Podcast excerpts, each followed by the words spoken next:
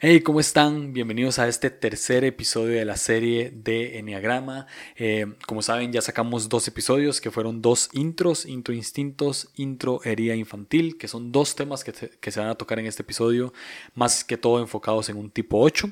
Y antes de empezar, quiero dedicar este episodio, voy a dedicar, eh, cada episodio lo voy a dedicar a amigos de el y este se lo quiero dedicar a, Iván. Eh, Iván es un gran amigo del Estado de México que quiero muchísimo le envío un saludo desde aquí hasta allá.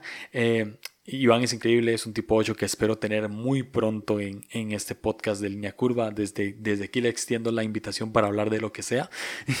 y también quiero eh, dedicarle pues este episodio a las personas invitadas. Eh, Fabiola Quiroz es mi esposa, la persona que más amo en el mundo, ella es increíble. Y también a Walter Vega, que es mi mejor amigo desde hace 10 años, es, lo considero un hermano y me enseñaron muchísimo ellos dos en este, en este episodio. Tuvieron infancias muy similares, entonces eh, hacían como buen match, ¿verdad? O sea, entre los dos. Y nada, espero que disfruten este episodio tanto como yo. Los dejo con el eneatipo 8.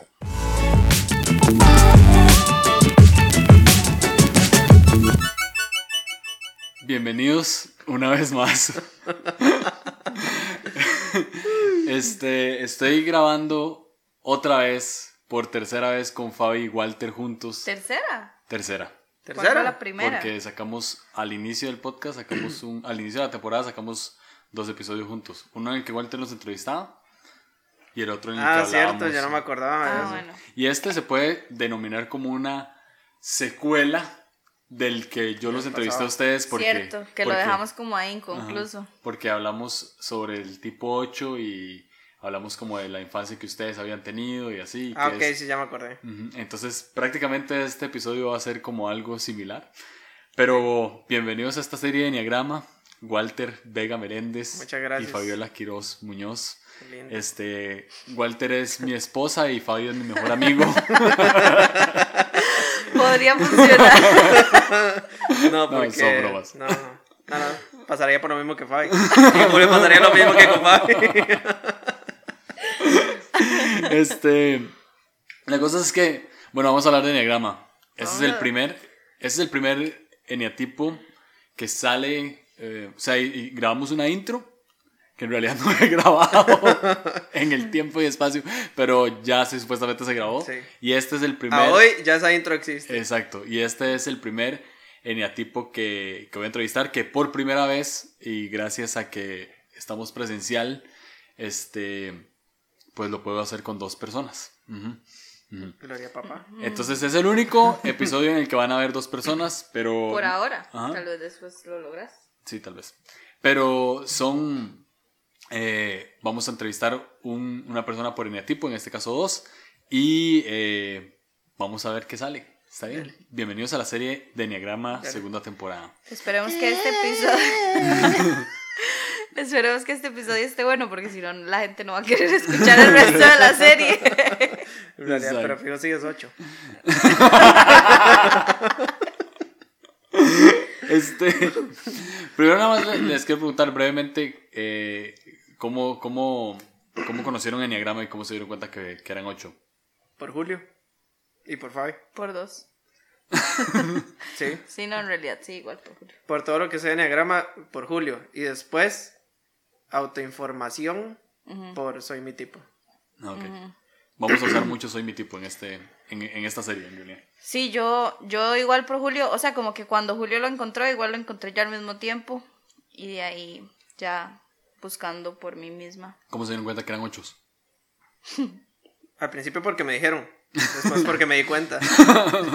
o sea, después investigué y dije, sí, no, me quite. es que no había otro que pudiera hacer. Sí, sí, yo di...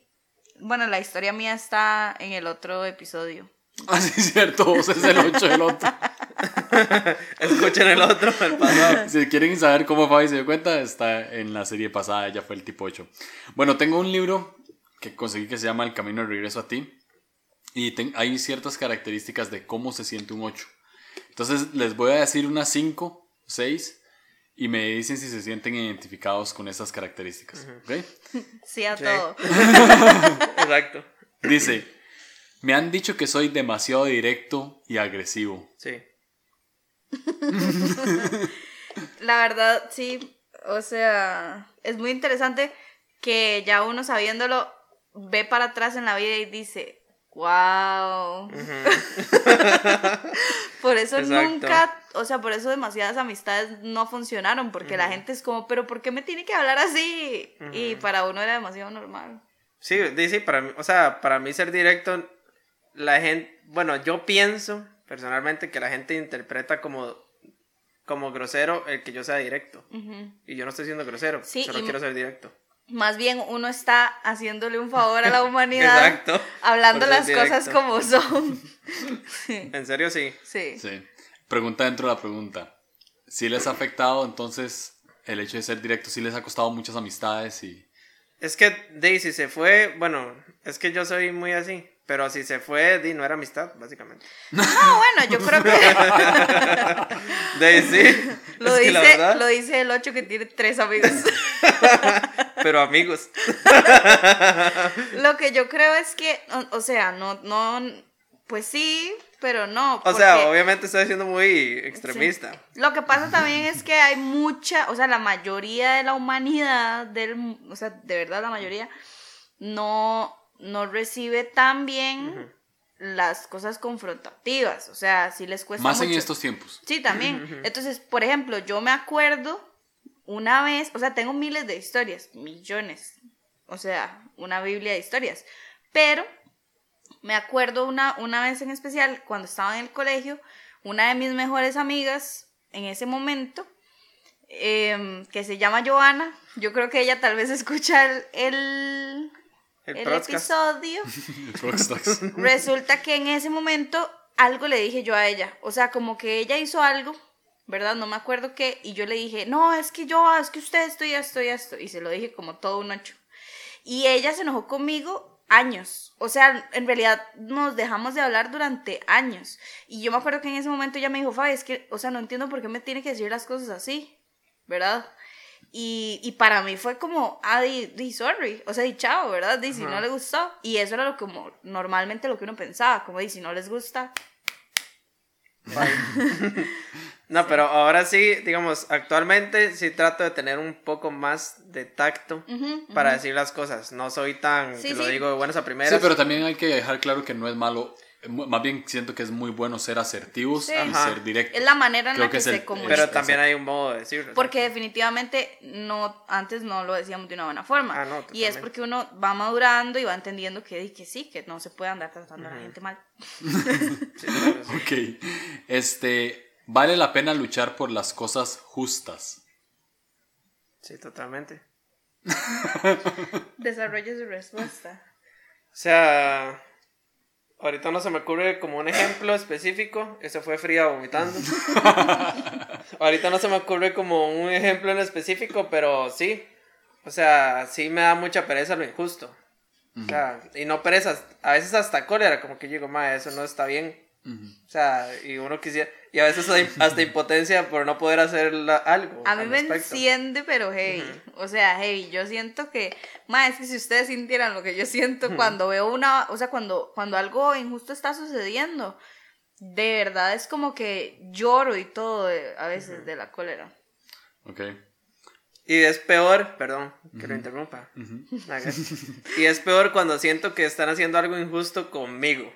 Ah, sí, me imagino. O sea, para mí eso es un... A mí me da como 50-50. Puede ser alguien o yo que también las dos me generan No, a mí mucho. sí, a mí sí me pega más hacia mí. Un poco, la verdad. Ok. No me cuesta decir que no. Creo que va mucho con la primera. Demasiado. sí. O sea, a veces sí. Pero depende, es que a veces sí. A veces, o sea, hay- no voy a decir que sí, es muy fácil para mí decir que no para todo. Hay muy pocas cosas Sí, con las que son difíciles, pero por la mayor, Sí, sí. la mayoría de las cosas sí, nada más digo que no. Sí, sí, la O sea, verdad. si no quiero ir a ningún lado, ma, nada más no voy. Sí. O etcétera. Yo también es como que para mí es demasiado fácil decir que no, es como, de no, no quiero. ¿Pero por qué? Porque no quiero. Me pasa demasiado que no odio los juegos de mesa, mae. O sea, No, los odio. No me gustan. no me gustan, no me divierto, no siento ninguna nada. O sea, siento que es una pérdida de tiempo. Y todas las veces que alguien quiere jugar un juego de mesa, tenemos la misma discusión. Y yo nunca juego. Y hace poco estábamos con unos amigos. eh, la vez que estábamos con Rick y estábamos todos en la casa de él y es como, hey, juguemos no sé qué, ¿verdad? Y ya, y yo, no, yo no quiero, bueno, ok. Al rato es como, pero ¿por qué no quiere jugar? Y yo, di, porque no me gusta. Entonces ya al rato es como, pero ¿por qué no quiere jugar? Y yo, ¿en serio quieren que les diga? Y es como, di, sí. Y yo, ma, porque me parece una pérdida de tiempo. y ya, y es como, silencio incómodo. Pero es como, ma, al chile no quiero. Pero, que sí, tiene razón Walter.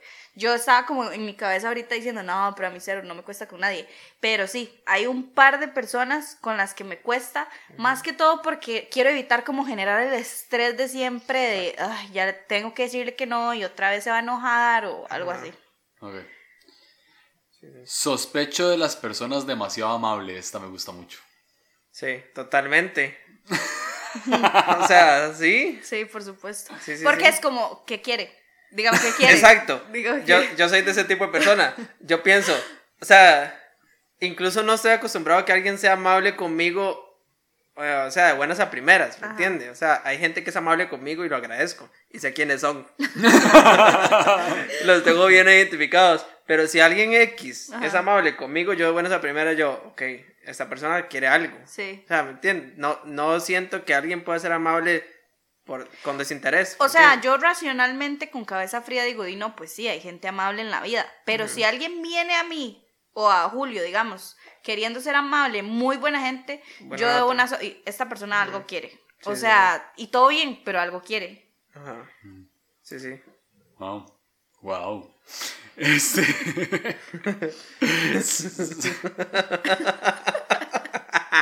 Sí, me honestamente, honestamente, sí, cuando lo leí, me sorprendió bastante porque yo dije, o sea, pues, es alguien amable, o sea, no, pero, o sea, bueno, yo nunca pensaría que alguien quiere algo ¿Cómo? de manera desinteresada. O sea, ¿cómo? O Por sea, eso- obviamente sí, depende de la persona, pero siento que existe gente amable porque quiere Es saber. Pero que es lo es- que dice pero- Walter. ajá. Yo puedo creer que alguien es amable conmigo si es una persona conocida, de mi confianza.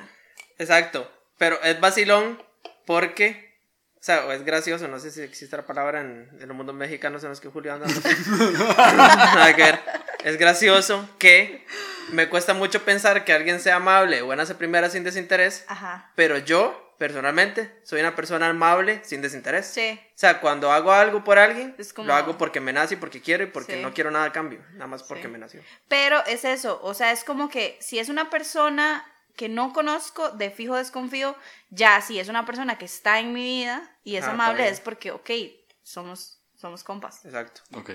Esta me gusta también. Sé que las personas me respetan o me respetarán, pero a veces deseo que me quieran. Depende. Ah. Madre, la verdad, la verdad, la verdad, la verdad, la verdad.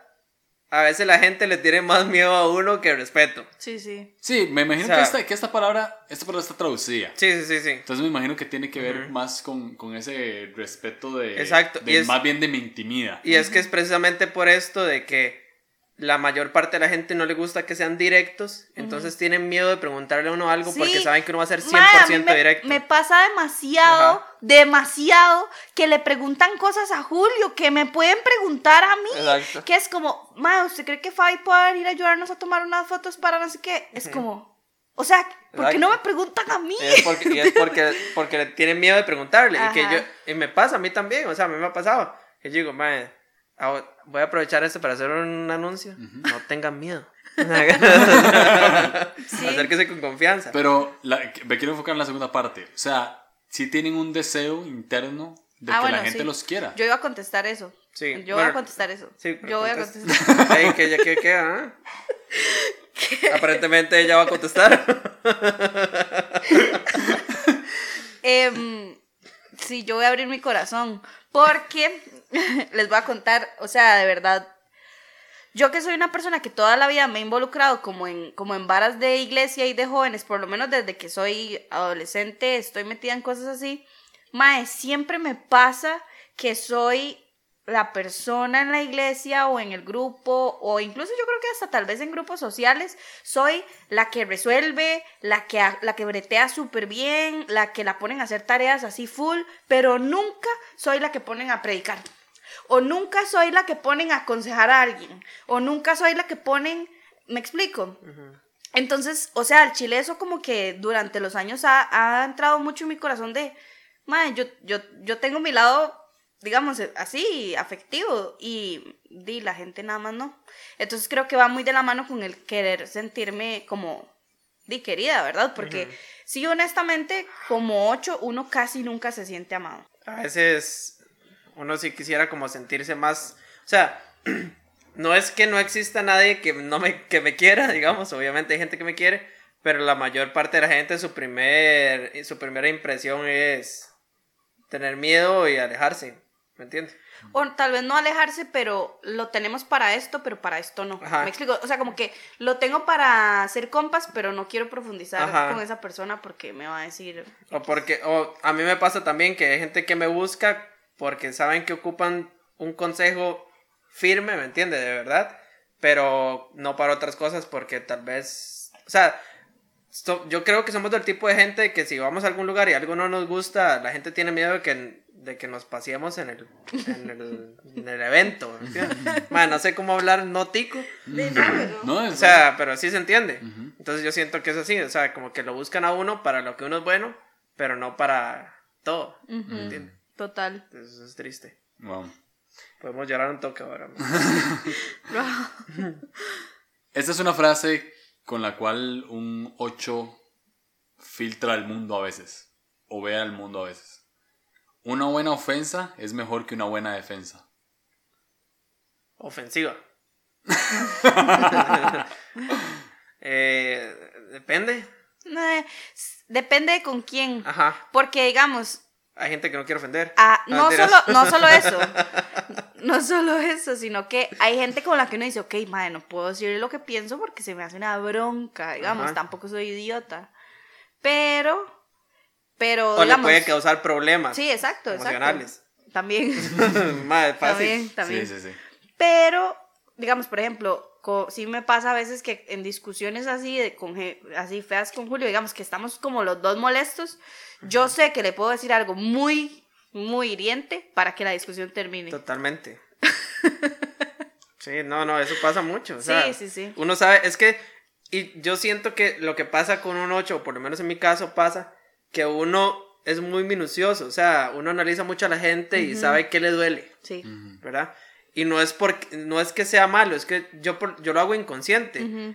Y es precisamente yo creo que por eso de que nos enfocamos en las injusticias. Entonces, si hay algo mal en su vida, me enfoco tanto en eso que sé que le puedo ayudar, le puedo ayudar mucho, y si, y si no quiero, le puedo afectar mucho. Sí, lo puedo usar en su contra. Exacto.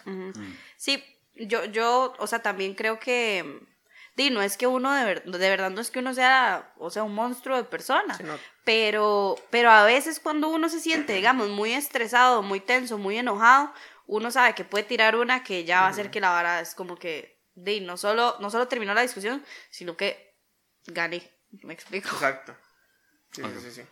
Ahora vamos a pasar a un, eh, es un tanto vulnerable y ya en el, bueno, en el segundo o tercer episodio del, de la serie, digo, de de, esta temporada, pues hablamos un poco de eso. Pero vamos a hablar acerca de la herida de la infancia de un tipo 8. Eh, vamos a agarrar muchas referencias de Soy mi tipo.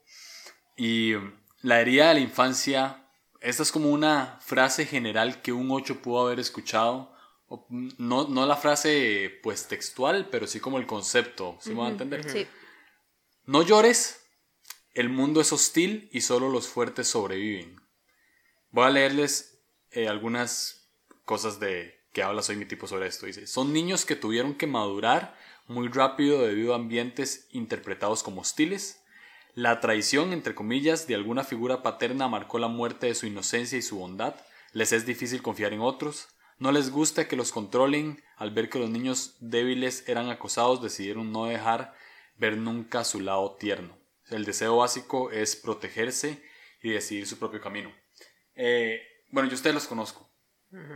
Y obviamente hemos hablado de, de, la infancia de cada uno. y lo hablamos en, en aquel episodio también, pero creo que podemos revivir un poco eh, ya la infancia viendo cómo los formaron, cómo todo eso los formó a ser un tipo 8. Este, ¿Cómo fue la infancia de ustedes y, se sienten identificados con todo esto que acabo de leer? Tal vez sí. O sea, no 100% identificado, digamos, porque hay algunas variantes, obviamente. Por ejemplo, yo no siento que haya tenido la tradición de alguna figura paterna, ni de mi papá ni de mi mamá, sino que sencillamente no existieron. Ahí está la tradición, amigo. o sea, no fue como que estuvo en algún momento y me sentí traicionado, sino que nada más no existió. O sea, siempre sentí, yo me siento independiente desde que tengo uso de la razón. Esas, yo creo que en eso resumo mi infancia, mi adolescencia y toda mi vida. Que me siento independiente de que tengo uso de la razón. Y precisamente es por eso de que... Bueno, yo lo conozco usted hace 10 años y desde que lo conozco no vive con sus papás, ¿verdad? Exacto, exacto. Sí, exacto. Y tenía 19. y tenía 19 y ya lleva tiempo viviendo solo. Exacto. Sí, sí. Pero, y es precisamente por eso. Ahora, con el tiempo, también entiendo que no es culpa de nadie. Es que es precisamente esto que en alguna oportunidad existió esta, este momento de volverme independiente, que los demás vieron eso. Entonces vieron que yo podía solo.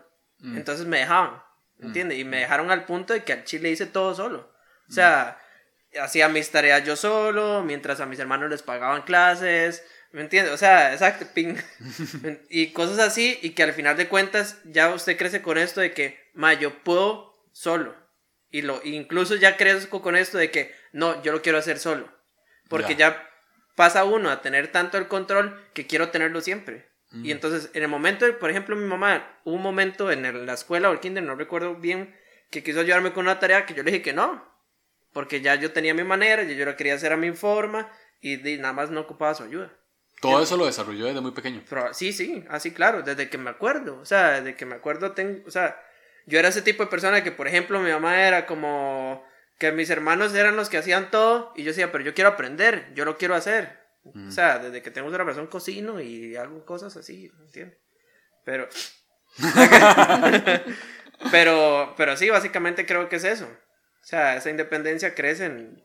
Hay, hay algún momento que me hace independiente y ahí en adelante crezco así. Sí, yo... sí, sí, sí. Em, Identificada 100%. No, yo sí me identifico 100% como con todo el texto y, digamos, bueno, mi infancia como muy resumida es que mi mamá eh, estaba embarazada de mí muy joven, tenía como 22 años, entonces, em, apenas yo nací como que ya la familia materna me empezó como a recibir mucho en la casa, mis abuelos y mi tía, y prácticamente me quedé a vivir ahí hasta los 13 años, una cosa así. Y, o sea, como que visitaba a mi mamá de vez en cuando, pero al final... Y nunca estuviste... Eh, algo importante es que tu papá tampoco estaba. Ah, sí, mi papá, di, ¿no? Él prácticamente que no fue una persona presente en mi vida. Bueno, y, y ya después em, yo entré al colegio y sí me fui a vivir con mis papás.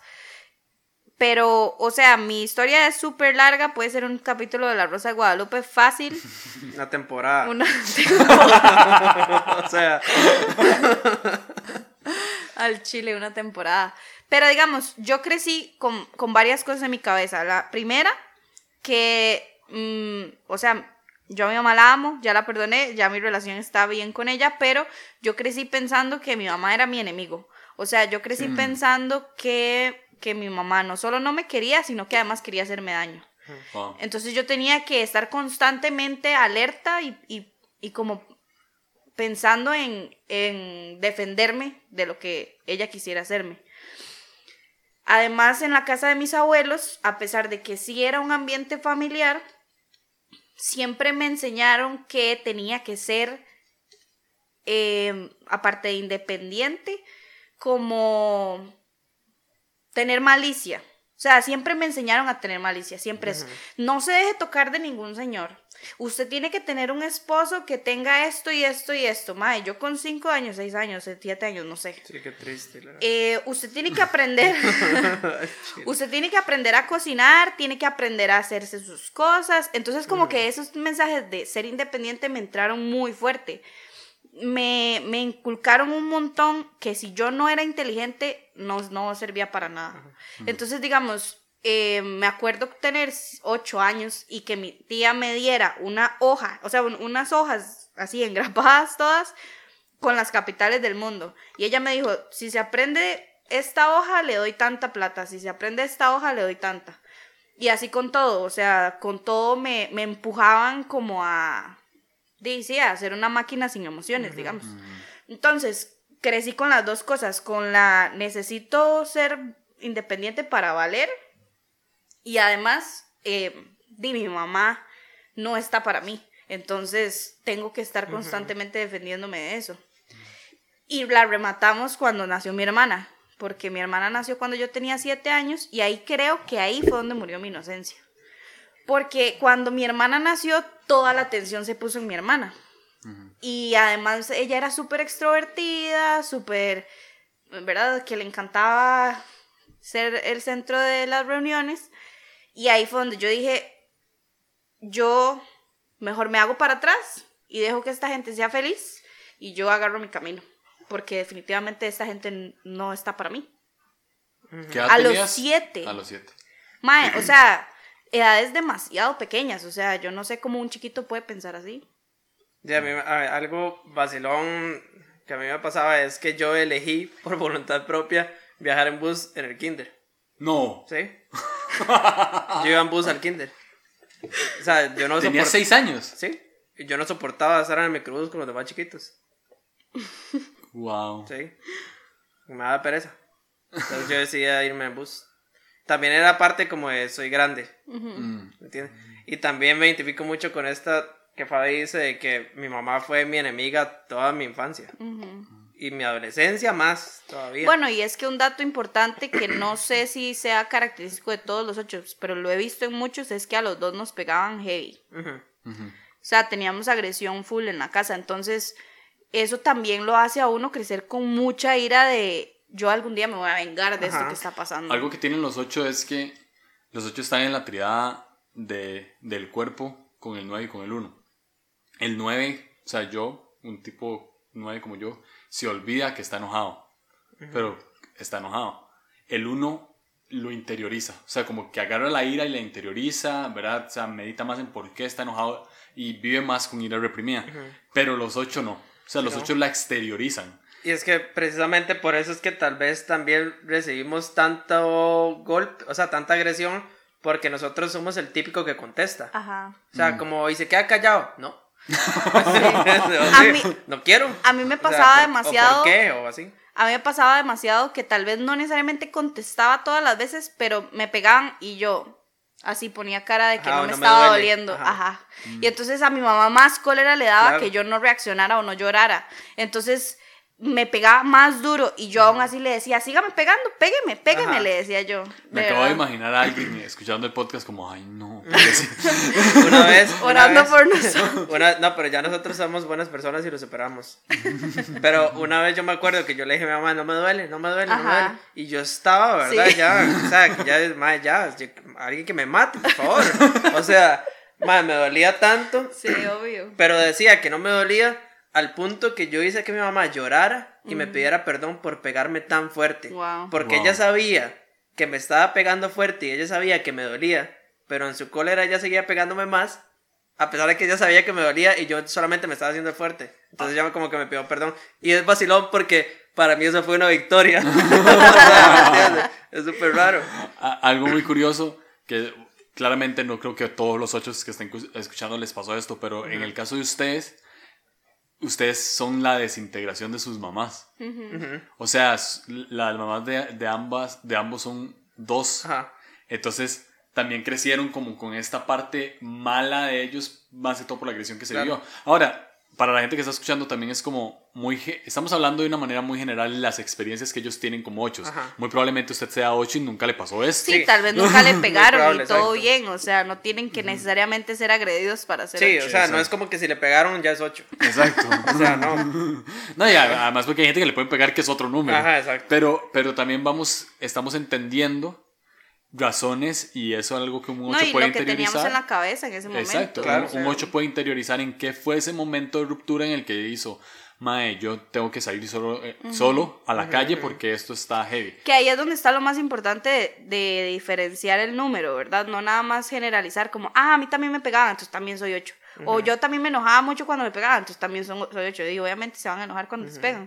Pero es esa sensación que, por ejemplo, nosotros en ese caso en especial sentíamos de querer definitivamente venganza y además demostrar que no éramos débiles. O sea, usted me puede pegar todo lo que usted quiera y aún así yo no voy a, no voy a ceder.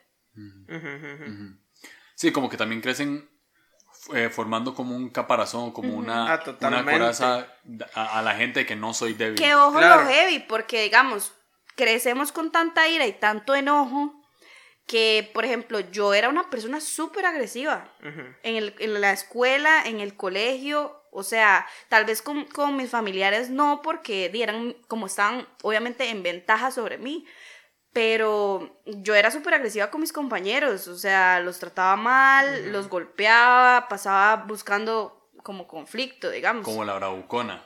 Más o menos, o sea, tal vez no la top, pero sí. Sí, no la jefa de la mafia, Exacto. pero iba. Pero ahí, ahí va como de segunda. Sí, eso pasa Sí. mucho. Entonces sí, este, pues crecieron automáticamente a la defensiva con todo. Ah, sí, heavy. Con la vida en general. Aún más, esto, esto es O sea, bajado. con- perdón, es con más que a la defensiva es con no dejarme no dejar que me hagan daño, Sí.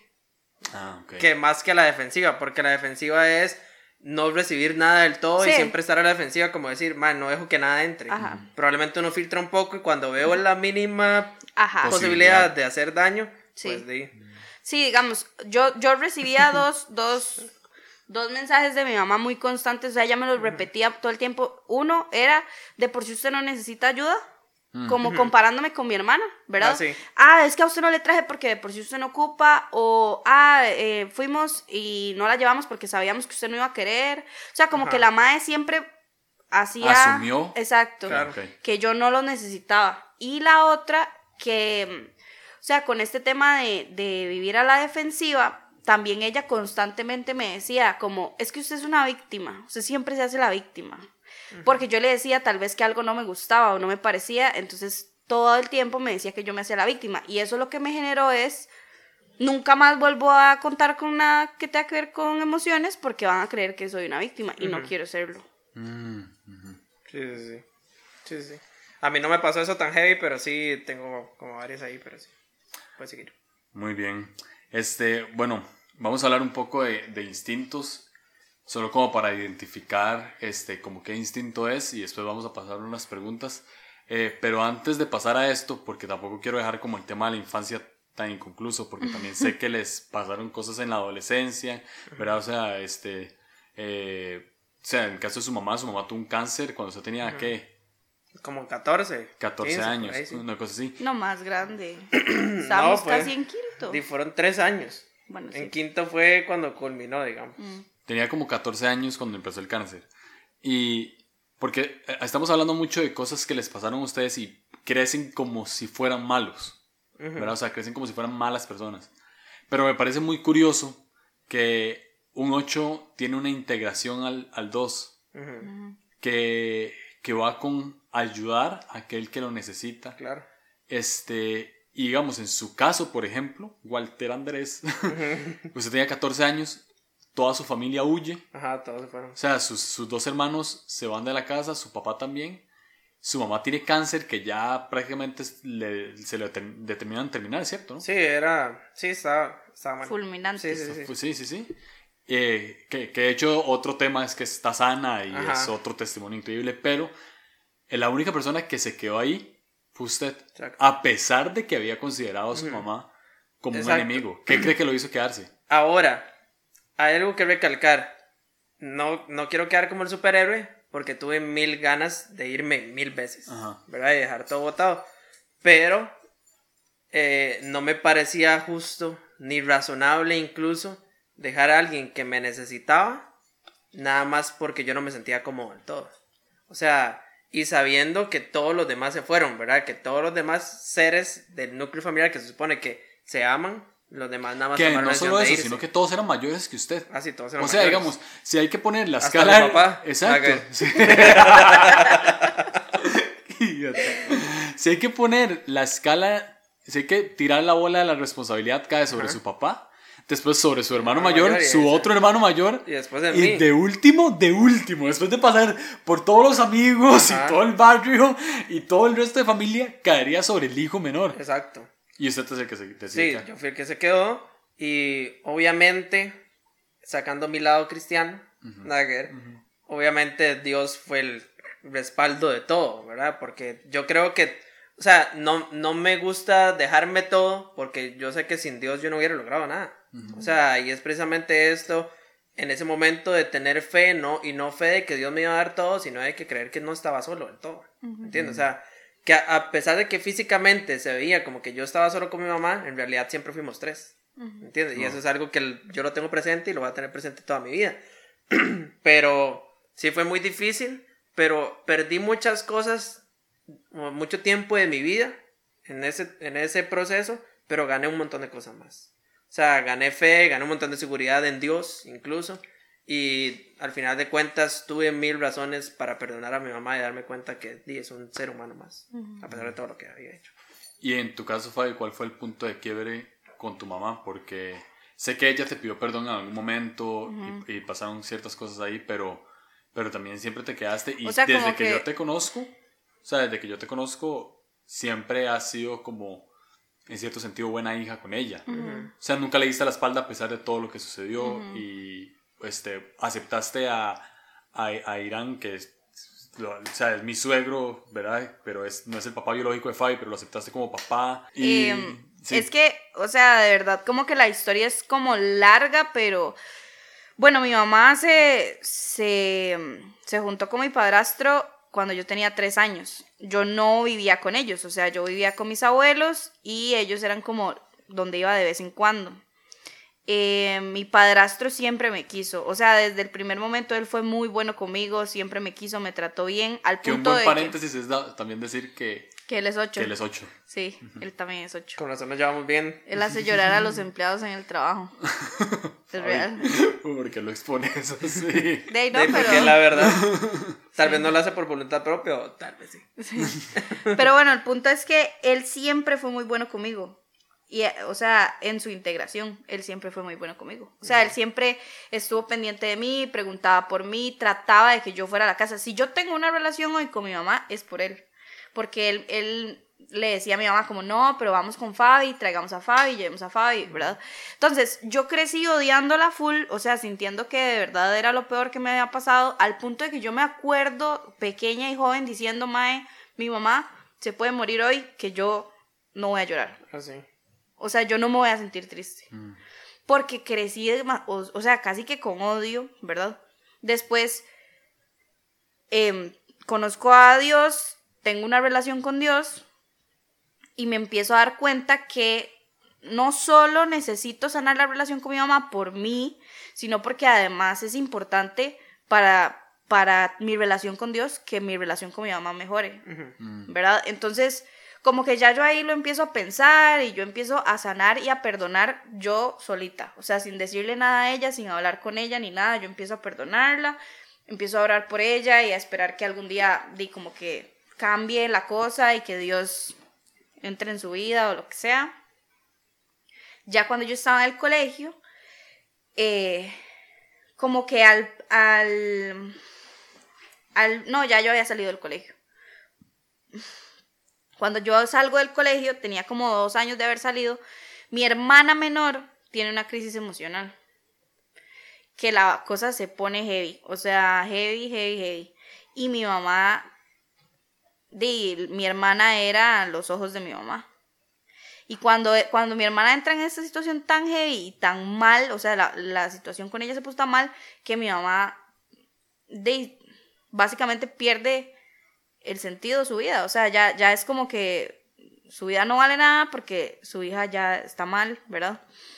Entonces, resulta que vamos a una terapia familiar por esto que le está pasando a mi hermana, nos llaman a una terapia de los cuatro, la psicóloga empieza a hacer preguntas como sobre la familia, sobre la dinámica, sobre un montón de cosas. Y de un pronto a otro yo noto que ella cambia el chip y empieza como a hacer preguntas intencionales, o sea, como que se nota que ella algo quiere llegar. Y empieza a hacerme preguntas a mí, pero se nota que está dirigiéndose a mis papás. Entonces empieza a decir, Fabi, ¿y usted dónde estudió? Y yo, ah, en un colegio X, en un colegio que era público. Y Sofía, ¿en cuál colegio estudió? Que es mi hermana, en un colegio privado. ¿Te lo preguntaba vos? Sí, a mí.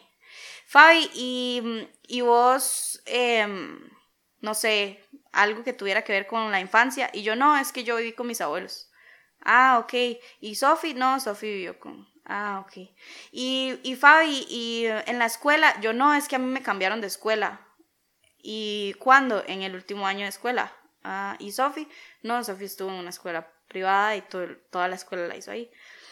Entonces también pregunta, como Fabi, ¿vos qué estás haciendo? Yo, ah, yo estoy en la U, estoy estudiando fotografía, no sé qué. Y Sofi, Sofi está ahorita en el cole. Ah, bueno, igual en un colegio privado, sí. ¿Y a vos te pagan la universidad? No, no, di yo, yo me la pago. Y como que la conversación continúa, la, psicóloga le dice a mi hermana, Sofía, ocupo que salgas un momento. Sofía sale y la psicóloga, o sea, yo casi que la vi enojada, de verdad, yo la vi como frustrada y la psicóloga se dirigió directamente a mis papás y les dice como, vean, todo esto que le está pasando a Sofía tiene un trasfondo, lo vamos a ver. Pero a la que le tuvo que haber pasado esto que está, este trauma fue a Fabiola, no a Sofía. Porque todas estas cosas que ustedes le hicieron a ella es para que una persona tenga serios problemas emocionales. Mm. Y mis papás ese día se quedaron, pero fríos. Mi papá me dijo, Fabi, pero ¿usted siente que hicimos diferencia?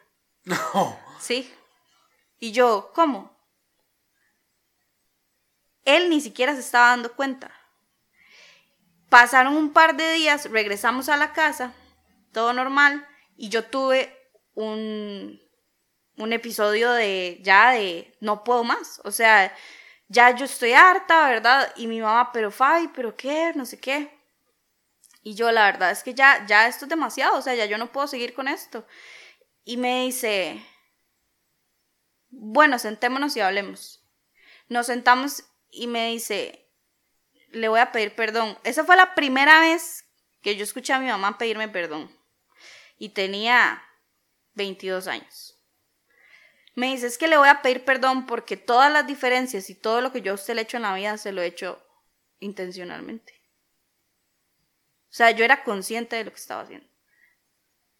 Y lo estaba haciendo porque toda la vida he odiado a su papá. Biológico. Ajá. Y quería desquitarme de alguna manera. No. Y obviamente para mí fue súper difícil escuchar eso y vivirlo. O sea, yo de verdad como que dije, Mae, qué, qué basura de vida me tocó. Pero luego dije, ok, no estoy loca. No soy la mala. No, realmente no soy yo la, la que no funciona en esta familia. O sea, de verdad había algo. Y ese día hablamos, yo la perdoné, o sea, como que como verbalmente le dije, yo la perdono, está bien, ¿verdad? Y de ahí empezamos las dos a ser intencionales con la relación. Entonces, para contestar tu pregunta, la razón por la que yo me quedé con mi mamá, aparte de una integración, ¿verdad? De, de querer estar para ella o lo que sea, simplemente es porque Dios estuvo en mi vida. Porque una persona normal, digamos, cotidianamente sin Jesús, definitivamente no soportaría ni siquiera conversar con mi mamá con las cosas que yo viví. Pero ya ah, Dios. con Jesús, o sea. pero ya, ya Dios había, había trabajado muchas cosas antes. O sea, ya para cuando esa conversación sucedió, yo ya tenía siete años de estar trabajando mi relación con Dios. Mm siete años de estar sanando, de, estar perdonando, de estar entendiendo que tal vez ella no tenía la culpa de lo que estaba pasando. Pero si no hubiese sido por eso, definitivamente yo creo que no tendría una relación con ella. O sea, porque uno crece odiándolos. Es que eso es lo que pasa. O sea, uno crece con demasiado enojo, ya sea en mi caso porque nos, me hacían o me decían o me agredían o lo que fuera, o en, el caso de cualquier ocho, crece muy enojado con su figura paterna porque simplemente no sirvió como papá. O sea, no sirvió en el sentido de cumplir su rol como papá. No existió el rol. Sí, sí, sí. A mí en mi caso, digamos, como mi papá, específicamente, como que nunca sentí nada, porque era muy inerte, o sea, era demasiado inerte, ¿verdad? O sea, sí le reclamaba cosas como de que tenía muchos vicios así, pero, pero no era como que sintiera que el mae no servía o nada, porque yo sabía, ya lo perdoné, lo amo incluso, pero, este, sí sentía como que el mae no servía para ser papá, ¿verdad? Básicamente. Exacto. Y con mi mamá sí fue muy heavy la cosa. Y ahora que Fabi dijo de, cuando Ana la perdonó a ella, la mamá de Fabi la perdonó a ella, eso es algo muy curioso porque creo que la mayoría de los ocho valoran mucho eso. Cuando alguien nos hizo mucho daño y nos Sí. perdona. A mí mi mamá me pidió perdón mil veces, pero no es ese perdón. Y eso es otra cosa. Necesitamos que nos pidan perdón, que nosotros sintamos que sea real. Sí, que sea real, no, No nada por más encima, por que Que hacerlo. es algo muy curioso de, de los ocho, eh, que también estaba en el libro, en- entre estas características, es que odian que la gente les mienta. Ah, Sí. sí, O totalmente. sea, odian la falsedad. No solo que nos mientan, sino cualquier ambiente superficial que, Que no no, profundiza. sincero. O sea, sí. De hecho, em, es muy vacilón porque una vez leí un quote en una de las páginas de Enneagrama que decía como que odiamos el small talk, que eso es como que las, las conversaciones de que viste el clima y viste, ¿verdad? Como conversaciones super X, las odiamos. Y ahora yo entiendo y yo digo, madre, con razón yo no pego en esas conversaciones, yo me levanto y me voy. Sí, sí, sí. Y, ah, bueno, y con, y con respecto a eso, la vez que mi mamá me pidió perdón fue en una carta escrita en un retiro al que fui cuando fui al lanzamiento. Que la escribió en el 2009 y todavía la tengo. Ujú. Y eso o sea, lo valoró mucho más. Sí. Sí, y es, y es de. O sea, usted me pregunta cuáles son las cosas que tengo de valor y esa de fijo va a ser una. O sea, como de las cosas que no me puedo dejar nunca y no voy a dejar nunca a ningún lado, probablemente sea esa. Que ahí es donde se ve también como un 8. Hace poco nos lo explicaron. Este, creo que de hecho fue, fue Eric de Soy mi tipo que nos dijo esto. Que, que el 8 es como un, como, un, como un caballero, digamos, como una armadura. Con muchas, muchas, muchas capas, pero cuando al final lo quita, se ve que es un corazón tierno y Ah, es, sí. ¿verdad? Entonces, ahí es donde se ve también esto, ¿verdad? O sea, que, que si yo les pregunto ahorita, en este momento, si ustedes aman pues a, a alguien o así que les hizo daño, y probablemente sí, o sea, me, Sí. me responderían que sí. Bueno, bueno, mi suegra vive a la par de nosotros, viene aquí literalmente ahorita todos los días, o sea, todos los días, y Fabi todos los días la recibe. Eh, creo que eh, estamos claros en que obviamente Dios y, y Jesús rompió como una raíz de amargura ahí, pero también estamos claros de que también existe como esto de que al final toda esta persona que me hizo daño, lo que yo estaba queriendo, no es que no me hiciera daño, sino que me quisiera. Ujú. O sea, y es curioso, algo que, que usted dice respecto de esto, que es como una armadura, que el por qué yo, o cómo conocí a Dios y por qué yo acepto a Dios, es porque, y siempre lo he dicho, siempre lo voy a decir así, Dios fue el único que tuvo la capacidad por, de ver por encima de todo lo que yo era, digamos, como malo y asqueroso, nada que ver, y ver un corazón que nada más necesitaba amor, o sea, y- o paz, o todas las cosas que Dios le ofrece a uno. O, o la- las oportunidades que nunca tuvimos por ser confrontativos o enojarnos mucho. Todas las oportunidades que no tuvimos en la vida las tenemos en Dios. Y todo el amor que no recibimos de gente que esperábamos, Ajá. lo recibimos de Dios. Entonces, y es precisamente por eso que yo creo que, y es muy probable que un ocho que conozca a Dios vaya a tener a Dios presente toda su vida, porque es precisamente por eso. Es la relación más sincera que podemos tener Sí. y que podemos tener hasta la fecha, probablemente. Mm, muy bien. Pero bueno, entonces podemos seguir hablando mucho sobre la infancia y terminaríamos, ¿verdad? Llorando. Podemos abrir un podcast Sí, solo de nuestra Solo de la infancia. Claro que sí. Si quieren saber un poquito más como de qué sucedió en la infancia y adolescencia de Walter y Fabi, el segundo, creo que es el segundo, hay un episodio que se llama Amigos como Walter y Fabi. Este, ahí ha- hablan un poco de, de esto, de cómo, porque además, para los que no saben, Walter y Fabi fueron compañeros del colegio, entonces eran vulnerables el uno con el otro, o sea, se contaban cosas y, y obviamente eran muy buenos amigos porque básicamente pasaron lo mismo. Lo mismo. Entonces, eh, sí, pueden escuchar como ese episodio para que también sepan un poco más si quieren saber un poco más de la vida de ellos.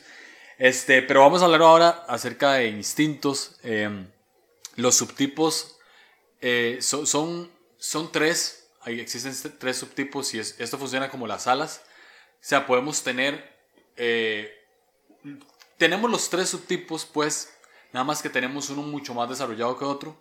Este, en el tipo 1 que ya grabamos, eh, se, se va a explicar un poquito mejor y en, y en el intro, que no hemos grabado, pero... Pero para hoy ya está. Pero para hoy ya está, exacto. Este, también hablamos de esto. Pero generalmente se utiliza uno mucho más que otro. El otro se utiliza muy poco y hay otro que es ciego. O sea, no se utiliza del todo o un porcentaje muy, muy, muy, muy, muy, muy, muy bajo. Lo bueno de tener hoy dos personas es que probablemente sean subtipos diferentes.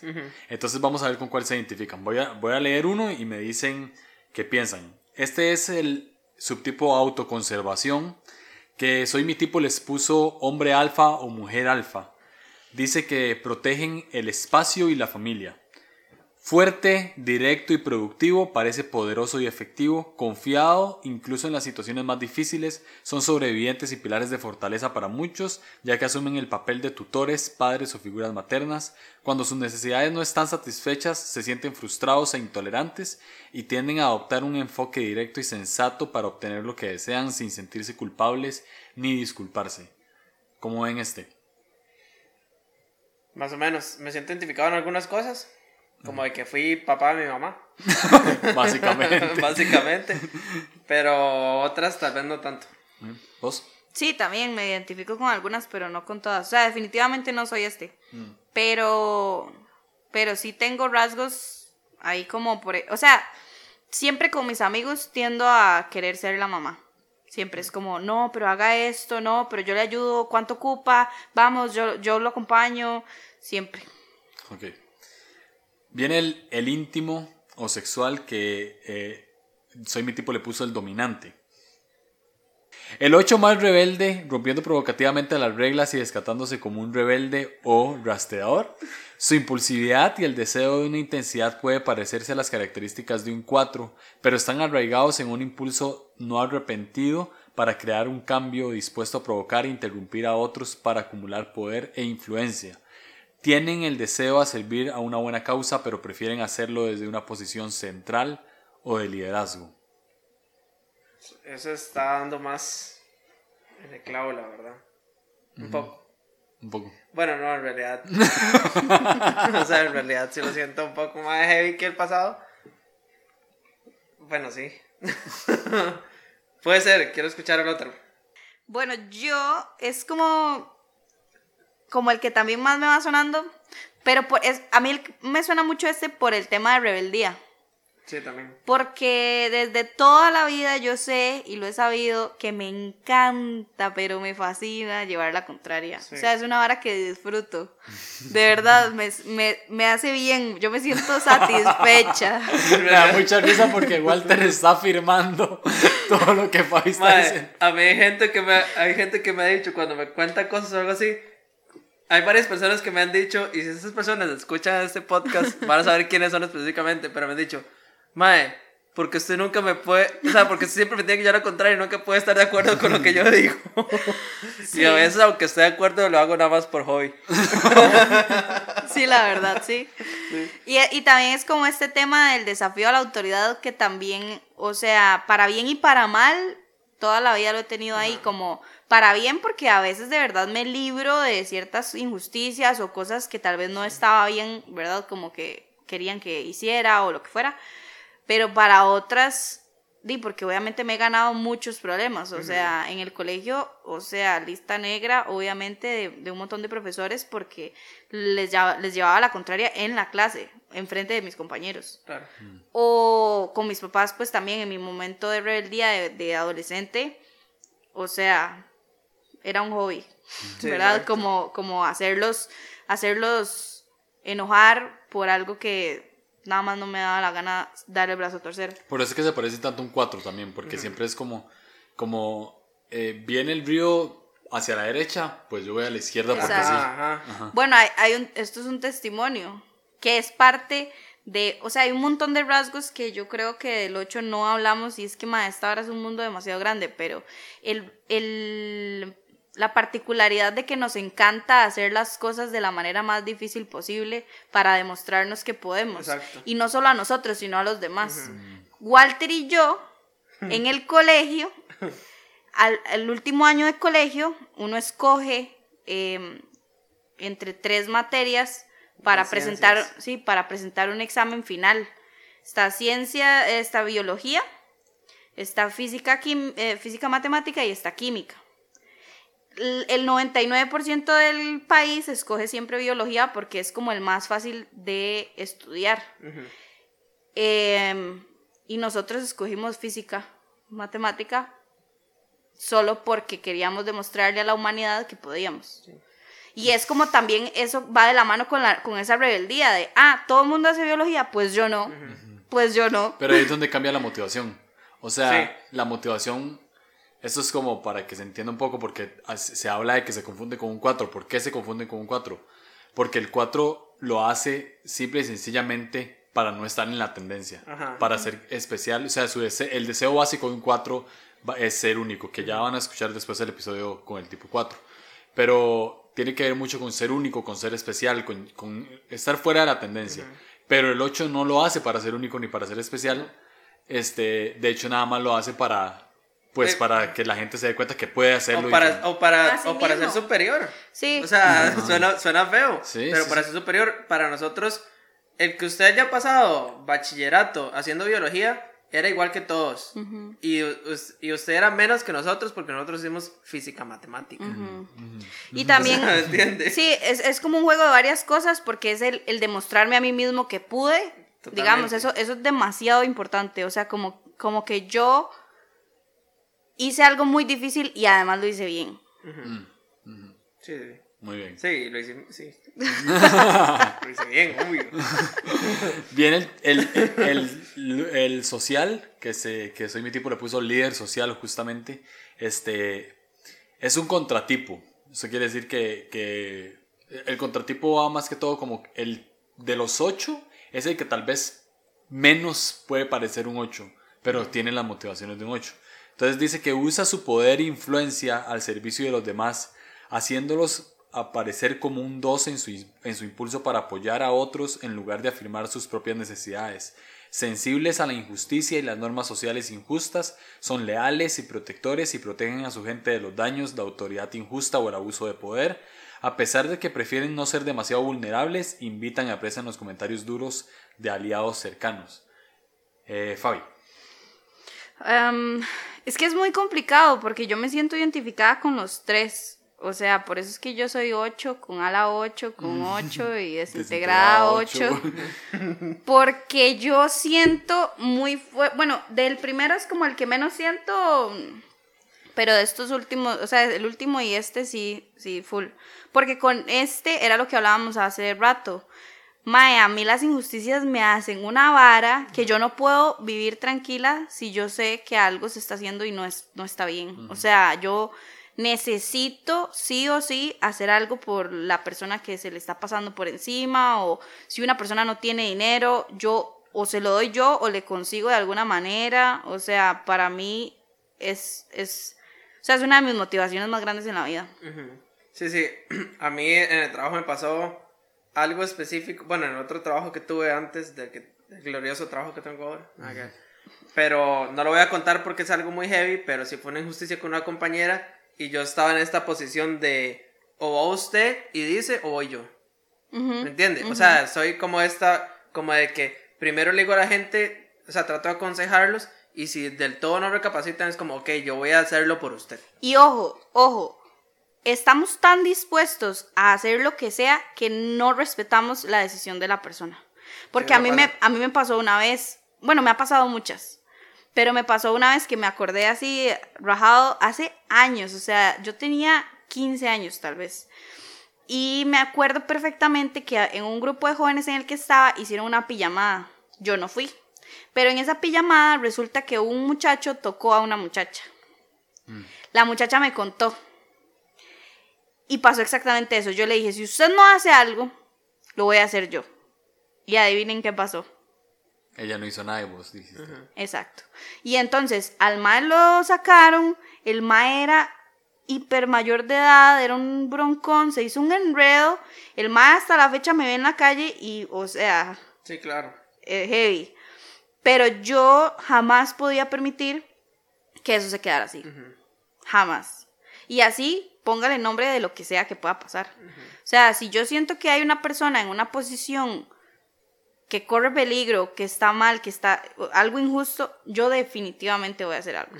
Y es, y es curioso porque no pensamos del todo, o sea, es algo bueno porque somos de mucha ayuda, pienso yo, en, en cualquier momento, digamos, de injusticia, pero también es algo malo porque hacemos la situación tan nuestra que no que se nos olvida que no es nuestra. Empecemos por ahí, no es mi situación, pero la hago tan mía que no me importan las consecuencias que yo pueda recibir al respecto. ¿Entiendes? Total. O sea, porque, por ejemplo, en esta ocasión del trabajo, esta compañera sí fue a decirlo.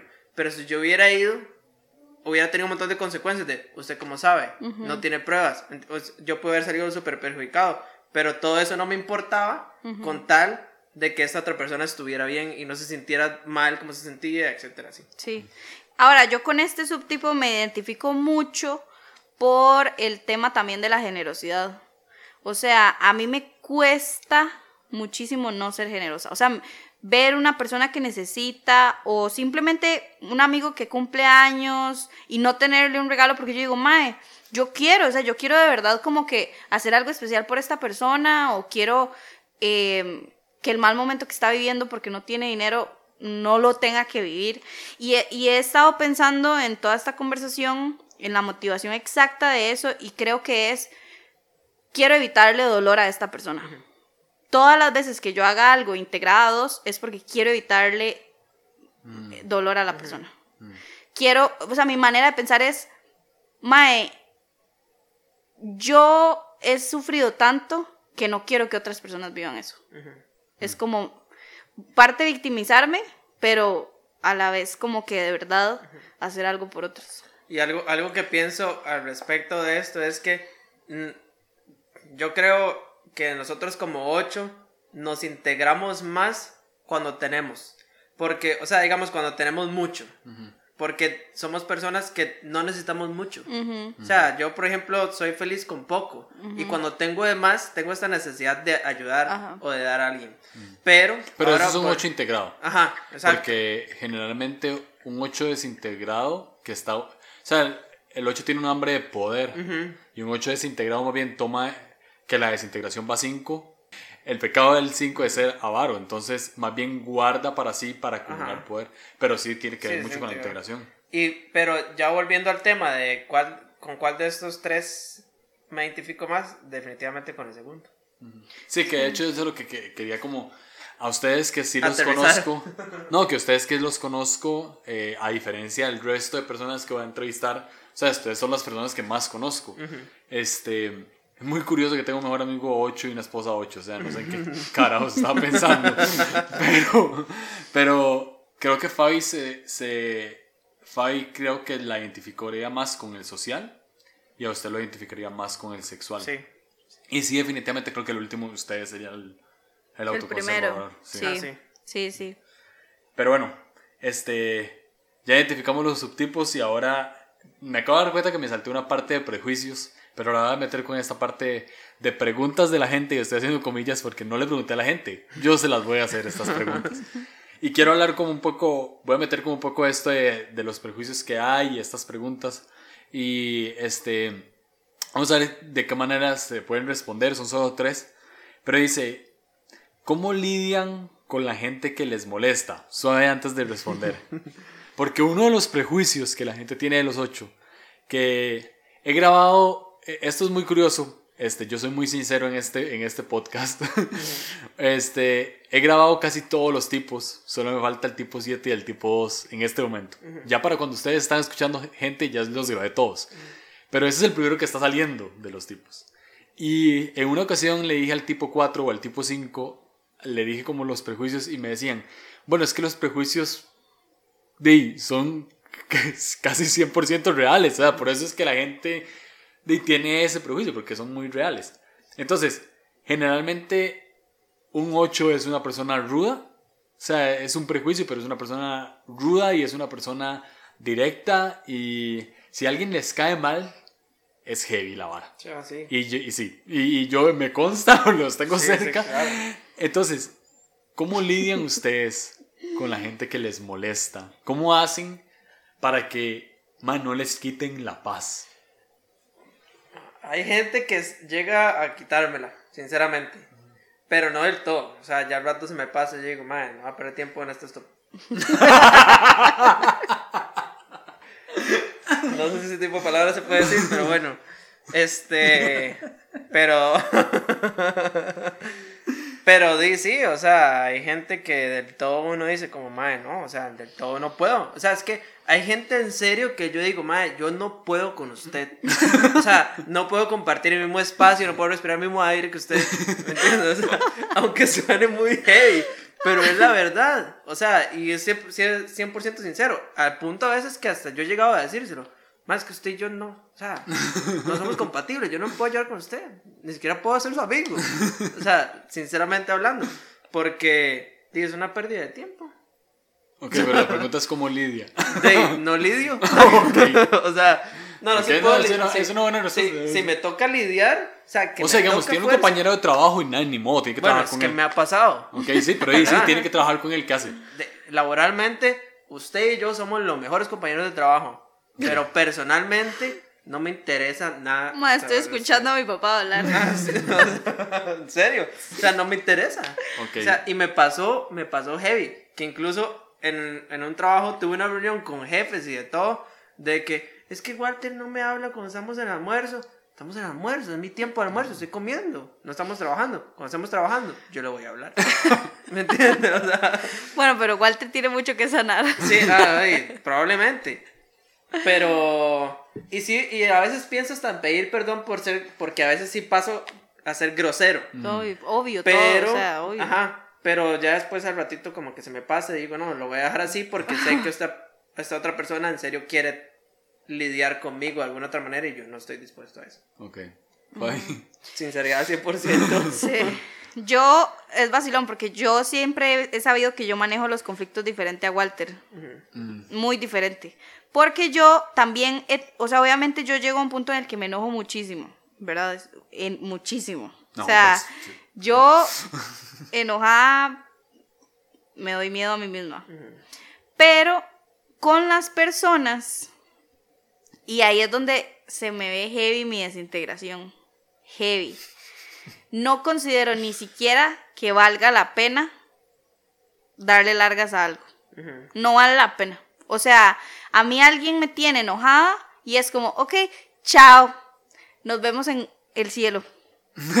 Explico, no quiero saber más de usted nunca. Y lo he hecho muchas veces y ya lo hemos hablado un par de veces de que obviamente yo me arrepiento un poco de esa actitud porque he perdido amistades o, o también eh, me he complicado la vida como para el futuro, ¿verdad? Pero la mayoría de las veces mi manera de lidiar es no quiero saber nada de usted nunca más y en- a partir de ese momento hago de que no existe. Obviamente sí he tenido una que otra eh, situación en la que ya, digamos, la relación es muy cercana, entonces no, no, no es tan sencillo nada más agarrar y decir, chao, usted no existe, Ajá. pero entonces ahí es donde sí totalmente como que coincidimos en algo y es, le digo lo que pienso, a pesar de lo que vaya a hacer o a decir. O sea, sea cual sea la consecuencia, yo le voy a decir lo que pienso y si usted no está de acuerdo, vamos a discutir, porque yo tampoco pienso dar el brazo a torcer. Ahora, ya en este momento de la vida, yo siendo cristiana y habiendo vivido mucho, muchos errores de esto de, de simplemente ser así, soy un poco más intencional y soy más consciente a la hora de discutir con alguien de que tal vez no es la mejor opción solo mandar todo para el carajo, ¿verdad? Pero tengo que de verdad ser muy intencional y muy fuerte porque me cuesta muchísimo eh, ser vulnerable y además ser humilde. O sea, de decir, ok, está bien, perdón, te, te traté mal, o perdón, eso que yo hice vos tenés razón. O simplemente voy a escuchar lo que tienes que decir. Porque muchas veces ni siquiera queremos escuchar lo que tienen que decir. Es como que, Ah, sí. ¿yo para qué voy a escuchar lo que usted me va a decir si no me interesa, si además está equivocado, si, ¿verdad? Yo he cerrado conversaciones así, como, como lo que yo digo, más es que pienso esto y esto y esto y esto y esto y esto y esto y esto y no se molesten en contestarme porque no me interesa lo que usted me tiene que decir. Pero así, es, que, conversaciones así. es que usted ahorita ocupa ayuda. No, sí, no, siempre he ocupado ayuda. Si alguien sabe, de, Ok, este. Ser vulnerable es algo que tienen que practicar intencionalmente.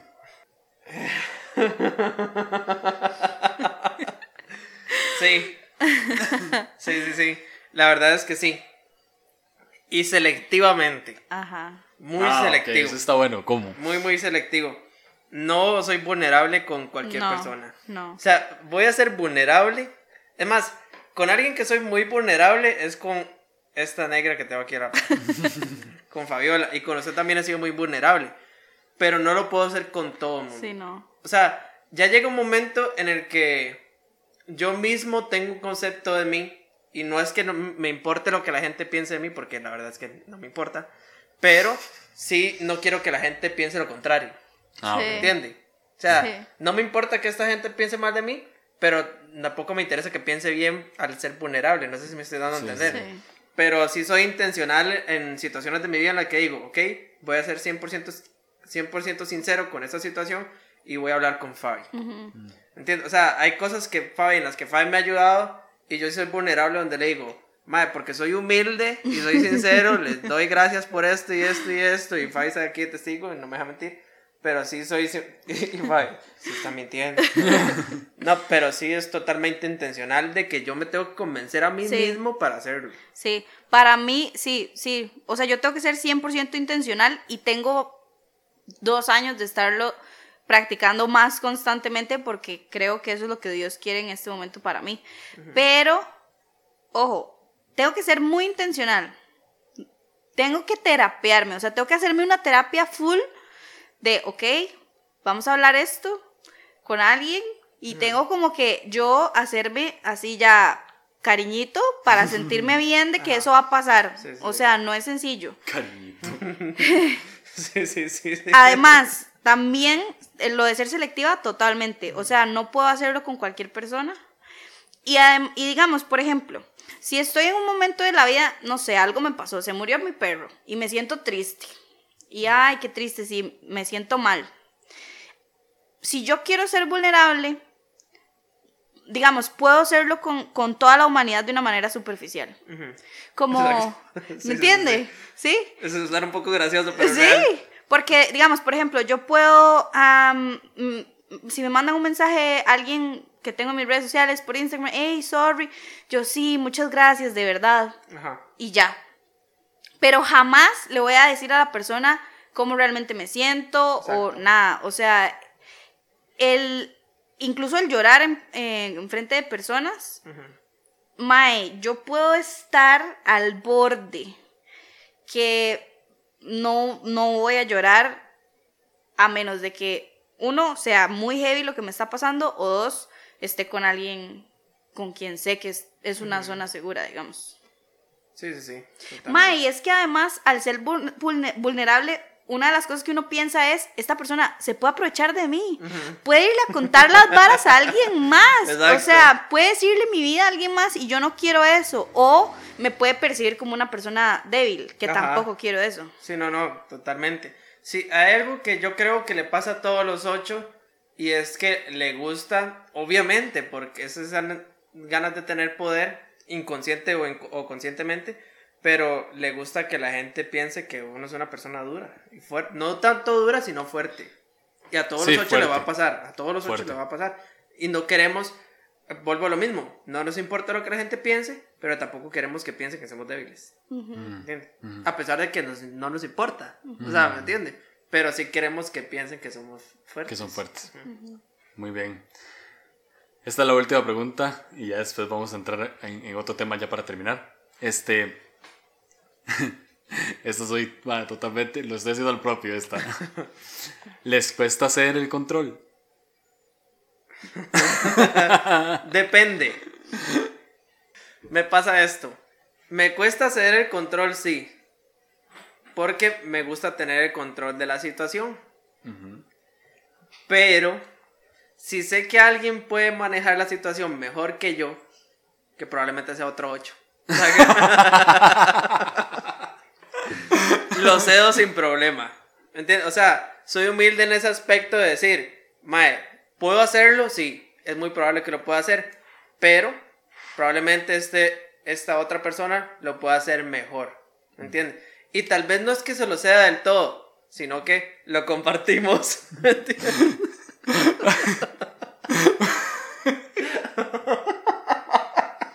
Ah, usted acaba de dar en el clavo. O sea- Antes de que Fabi dé su respuesta sobre ceder el control, yo quiero contar algo. Fabi a mí me dice, cuando ella no quiere cocinar, yo no sé cocinar. O sea, yo soy malísimo En cocinando. serio. Pero cuando Fabi no quiere cocinar, ella me dice a mí que yo cocine. ¿Ok? Entonces yo voy a hacer el intento de cocinar. Yo sé que ella me, va- me puede dar instrucciones. O sea, yo sé que ya ella me va a dar instrucciones. Pero yo me imagino que me las va a dar desde el sillón. Fabi me dice, anda a cocinar, ese que pereza, yo no quiero cocinar, no sé qué. No me quiero levantar para ir a cocinar. Yo enciendo el sartén eléctrico a ver quién tengo a la par dos segundos Ah, después. sí. A Ah, Fabi, sí, Fabi no puede cederme el control total, pero no quiero responder por Fabi. Fabi, te cuesta ceder el control. Sí. Sí, yo creo que de las de ser 8 es como de lo que más me cuesta. Ya no me cuesta tanto perdonar, no me cuesta tanto un montón de cosas, pero ceder el control es heavy. O sea, no- yo creo que nada que me involucre, nada que me involucre a mí directamente, o sea, como que algo que me vaya a afectar a mí directamente va a ser fácil para mí ceder el control. Tengo una Y pregunta. es que, ¿sabes, Santo? Que, Santo- antes que usted haga esa pregunta, es algo súper curioso porque para un 8 no es difícil ni perdonar ni las otras cosas, como dice Fabi, porque sabemos la razón del por qué y lo aceptamos y lo perdonamos. Pero hemos tenido, o sea, toda nuestra vida hemos tenido el control, ¿me entiende? O sea, no es algo que, o sea, es lo que más nos va a costar porque si nos hicieron daño, perdonamos, todo bien. Y probablemente no para todo el mundo sea muy fácil, incluso para mí no fue fácil perdonar de todo, pero sí ser el control es algo que incluso a veces no es una opción. O sea, es que sí, o sea, Ajá. todo no. A veces uno es como, di no, o sea, no. No, simplemente no. Entonces no hagamos ¿Ustedes nada. Si no eso- puedo hacerlo yo o si no puedo tener Exacto, el exacto. Quiero saber eso, No, quiero saber sa- eso, quiero sa- saber eso. Quiero saber eso. ¿Ustedes creen que nadie lo puede hacer mejor en ese momento? No, es que ahí vamos a esto. Sí, no se trata de eso. Es que va- no es que no crea, porque por ejemplo, y lo vivimos hoy, cuando cocinamos, Fabi me dijo a mí que hiciera la salsa y Fabi confió en que yo le iba a hacer bien. Ajá. Ajá. ¿Me entiende? Pero porque Fabi sabe que yo le voy a hacer bien. Sí. Y es precisamente eso. O sea, yo a Fabi le puedo pedir algo porque yo sé que ella lo va a hacer bien. Porque Fabi es 8. y probablemente viceversa, ¿me Sí, entiendes? o sea, sí. y es precisamente por eso. O Ok, sea, pongamos un ejemplo. Mi pelo. Yo tenía el pelo por la cintura Ajá. y decidí cortármelo por la oreja. Era un cambio Trascendental. O sea, tenía que ser bien. Si no era bien, mejor no. exacto. Yo no me lo puedo cortar a mí misma. Pero ojo, fui y me corté el pelo la primera vez con una madre que yo sabía que era top. O sea, yo sabía que con esa madre de fijo me quedaba bien porque todo el mundo me hablaba bien de ella. Efectivamente, me quedó perfecto, como yo lo pedí. Perfecto. Perfecto. La segunda vez fui al mismo lugar y me, me lo cortó otra mae. Porque mágicamente nada más apareció y yo ya estaba sentada. Era un desmadre tener que decirle a la mae que ya no, porque pobrecita, tampoco quiero que se, se sienta mal. Integrada. Sí, tampoco quiero que se sienta mal. Entonces yo, bueno, démosle un chance a esta madre a ver qué va a pasar. Y todo mal. O sea, no me dejó como una loca, pero no me gustó. De ese momento en adelante, nunca más esa madre a mí me toca el pelo. Exacto. Pero yo sé que con la otra madre puedo confiar. Es lo mismo. Si, si yo voy a decirle a alguien que haga algo, si yo sé que esa persona lo va a hacer bien, puedo relajarme. Pero si yo sé que el- existe posibilidad de que pase algo o se equivoque, me, va, me cuesta más dejarlo que se equivoque. Me cuesta muchísimo, porque ahí es donde entra él, yo puedo ayudarle o yo puedo hacerlo y va a quedar bien, de, entonces ¿para qué nos vamos a complicar la vida que quede mal? Exacto. Y, o sea, en general, me cuesta mucho porque también es un tema de confianza. Ahorita hablamos de tonteras, como comida Ajá. o como pelo, pero si ya es una vara más importante en la vida, como, mae, ¿quién cuida a mis hijos? O sea, es otro tema, porque no quiero, por ejemplo, que les enseñen algo que yo no es, que yo no quiero que se les enseñe, pero no, y como confío en, en que esa persona, me explico, es un tema de confianza también. Sí, sí. Hay confianza de por medio. Ujú. Sí, que les cuesta confiar en la gente y eso es Sí, totalmente normal. pero cuando confiamos en alguien, confiamos. 100%. heavy. Sí, claro. Ok. Este, ya para, ya para ir cerrando, eh, voy a hacer esta pregunta, vamos a ver si, si la entienden bien. Eh, como ochos, ¿cómo se, dan, ¿cómo se han dado gracia o cómo se dan gracia a sí mismos? O sea, esto va más en cómo, porque, o sea, cómo perdonan sus errores ustedes mismos, cómo se, se- se son vulnerables con ustedes mismos. O sea, cómo se dan gracia en sí con ustedes mismos y cómo han ido, este, pues, relacionándose con Dios ya después de saber, pues, todas las motivaciones que tienen. Contesta usted. Para copiarle después. Sí, lo, lo que ella dijo. Em, bueno, es, es un tema complicado porque no sé si le estás haciendo esta pregunta a todos los números, pero yo sé por un hecho que a los ocho les cuesta muchísimo, muchísimo, muchísimo ser como eso, tener gracia con sí mismos. O sea, a mí me cuesta muchísimo aceptar de una buena manera cuando me equivoco. Me cuesta muchísimo saber que me equivoqué y perdonarme que me equivoqué. O sea, como, como entender que tengo derecho a equivocarme me cuesta muchísimo. Me cuesta muchísimo no dar la talla. O sea, me frustra mucho no dar la talla. Entonces, em, ya sabiendo eso, creo que la única forma literal en la que yo me he podido dar gracia o en la que he podido tener paz en este tema es igual porque Dios está en mi vida. O sea, porque Dios habla algo diferente a mí. Algo diferente a lo que yo toda la vida me he dicho. De usted no se puede equivocar, usted no puede, usted no puede dejar de hacer esto porque si no nadie lo va a hacer. Usted no puede, eh, no, no la pueden despedir de un trabajo porque cómo ser, ¿verdad? O sea, todo ese montón de cosas que yo me he dicho toda la vida, Dios me viene y me dice lo contrario, ¿verdad? Yo, yo, usted es una persona perdonada, usted es una persona que tiene gracia, usted es una persona que, a la que voy a cuidar, yo tengo cuidado de usted. Entonces, sí, o sea, solo, y ojo, va más profundo que solamente leer en la Biblia que Dios me perdona Ajá. es, es un tema literalmente, yo creo que es, es el convencimiento del Espíritu Santo en mí. O sea, de que no sé cómo ni cuándo Dios logró que yo entendiera en mi alma, no en mi cabeza, en mi alma, que yo tengo derecho a equivocarme o que Ajá. tengo, que tengo derecho a, a ser perdonada.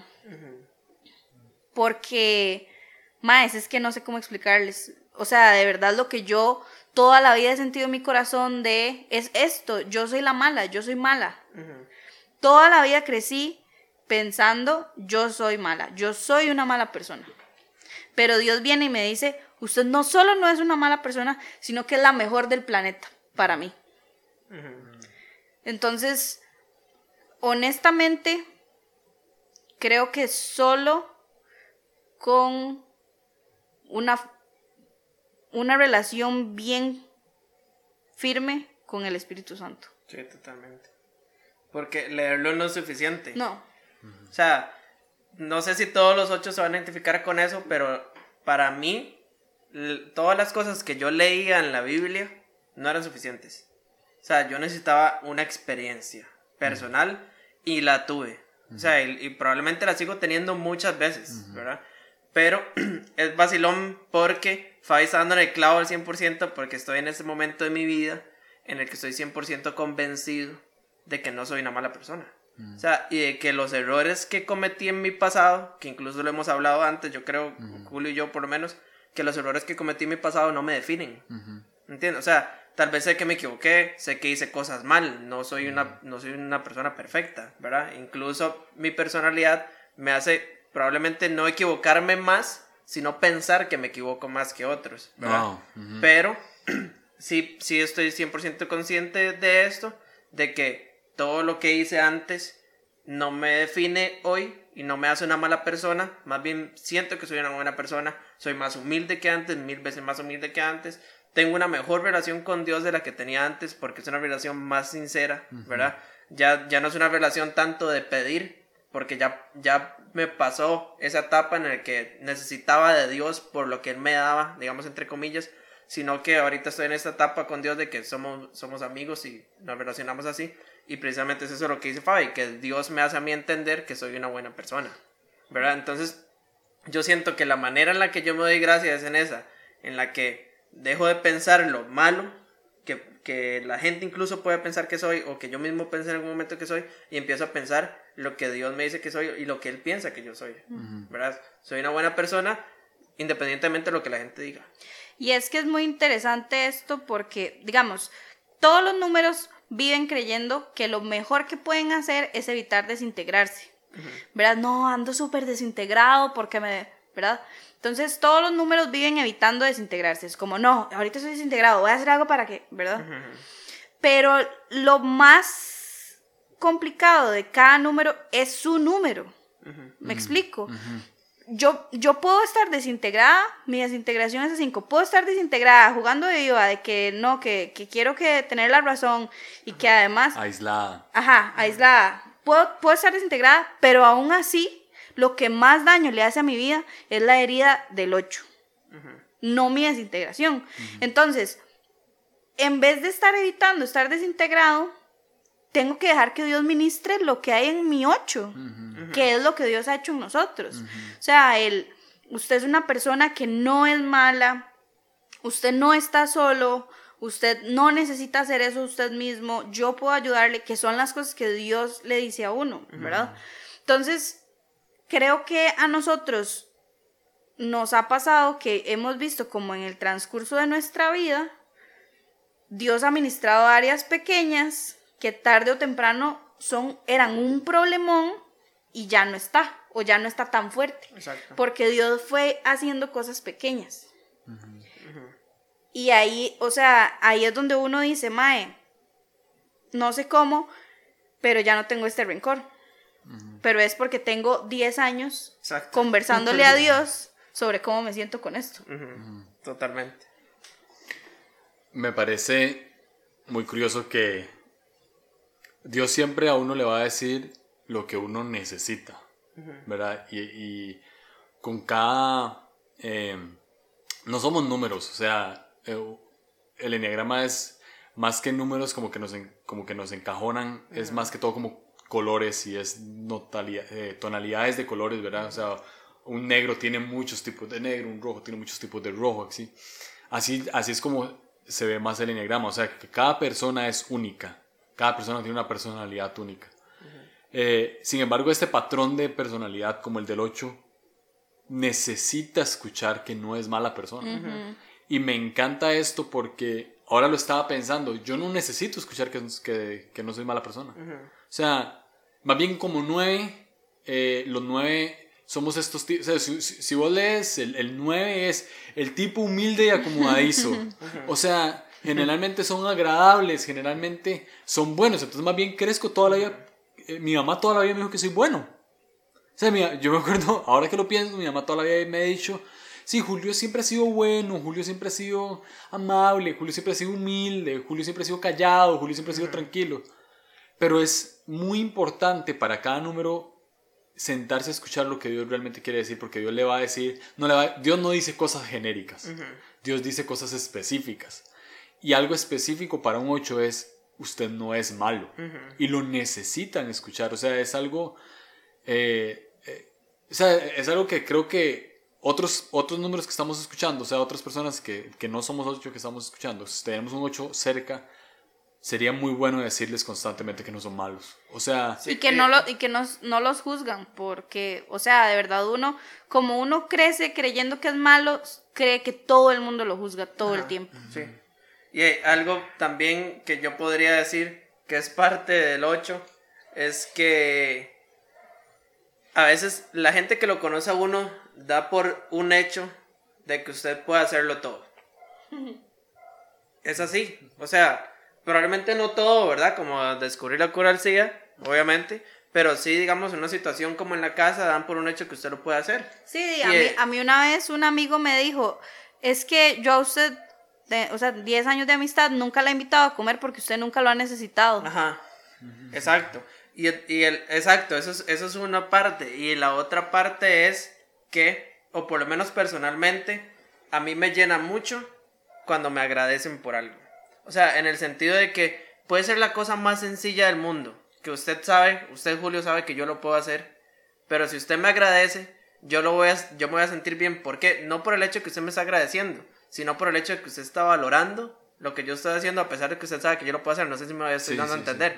Entonces, esa por lo menos a mí personalmente me llena mucho y, y no solamente me llena, sino que me hace querer seguir haciendo o teniendo una relación con usted, ¿me entiende? Y me, pasa, incluso me pasa mucho en el trabajo. Mi trabajo me valora un montón, hay un montón de cosas que tal vez me dan cólera, como todo ser humano, pero también el hecho de que, de que sea así como muy puntual, ¿verdad? En que no, no, solo el hecho de, no solo el hecho de que no somos malas personas, sino que somos buenas también, ¿me entiendes? Es de mucho valor.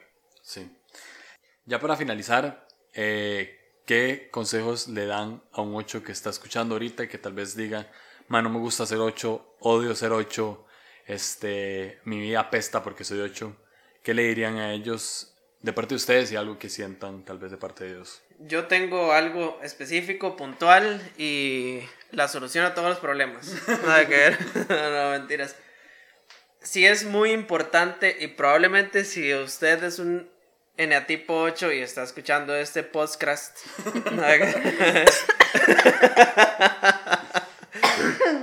Ay, está muriendo. No, si usted es Eneatipo 8 y está escuchando este podcast, lo, probablemente usted tenga alguna relación con el cristianismo y con Dios. Mi consejo, así, sobre cualquier otro consejo que le pueda dar, es fortalezca su relación con Dios. Es decir, tómela en serio.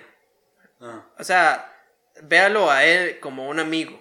¿Entiendes? O sea, como, como quien usted quiera ver, pero tome su tiempo para tener una relación con Dios porque es probablemente la el único ser que lo va a entender en este momento.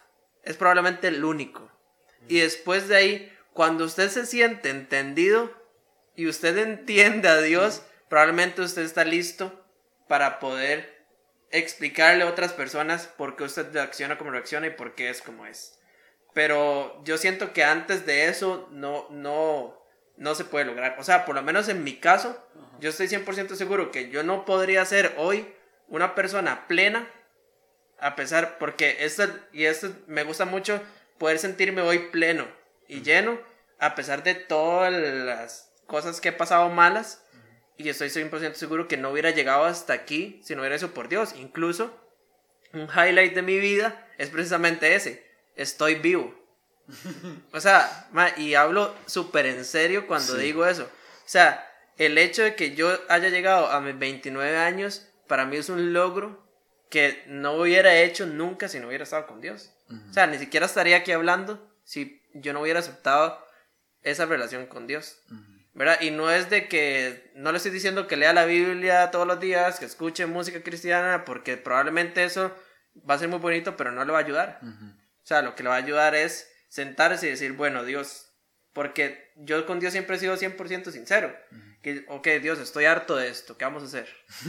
¿Cómo me ayuda? O sea, estoy aquí por usted, entonces ahora necesito que usted me ayude y, es, y es bueno porque esa relación con Dios tan sincera y transparente, como lo dije antes, es la mejor relación que usted va a tener en su vida. Entonces ese es mi consejo top.